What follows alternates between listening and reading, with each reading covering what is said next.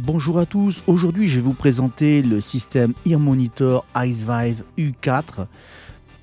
Donc le système IceVive U4 est un système donc, numérique de Ear Monitor. C'est un système complet donc équipé d'un émetteur et enfin d'un récepteur euh, qui se met à la ceinture où on va pouvoir connecter ses écouteurs.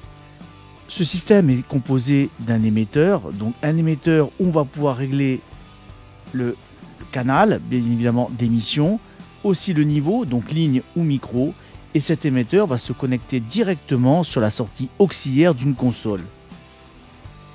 D'un récepteur, donc le récepteur qui vient se fixer à la ceinture.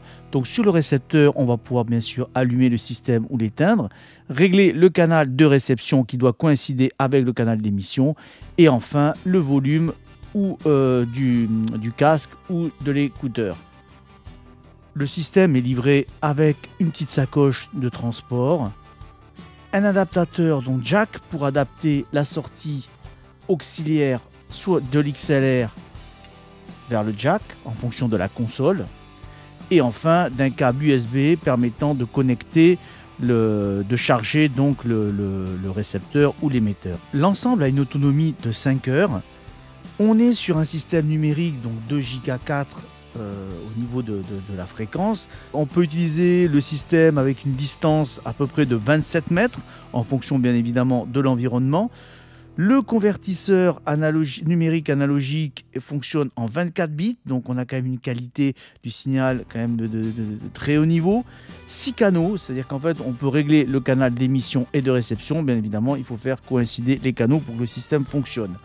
L'avantage du récepteur, c'est qu'on a un poids de 118 grammes, donc très léger, tout petit, discret, facile à mettre à la ceinture.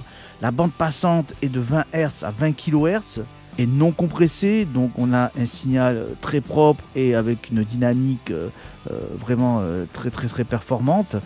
On peut très bien, si je choisis un canal ici sur l'émetteur, faire coïncider plusieurs récepteurs et utiliser donc le même canal de sortie, le même signal de sortie sur plusieurs, euh, pour plusieurs musiciens avec un signal identique pour pouvoir utiliser donc le système, on va relier, on va connecter donc euh, l'émetteur du ear monitor directement sur une sortie auxiliaire de la console. Euh, l'écouteur ou le casque, bien évidemment, est vendu séparément, donc on peut y mettre un écouteur Shure, Sneezer ou même un casque. Le gros point fort euh, de l'ensemble, c'est bien évidemment son tarif qui est à peine supérieur à 200 euros. Je vous remercie pour votre écoute et je vous dis à très bientôt pour un prochain épisode. Si vous avez des questions sur ce podcast, n'hésitez surtout pas à nous contacter directement sur notre page Facebook ou sur notre site internet Musique Matos.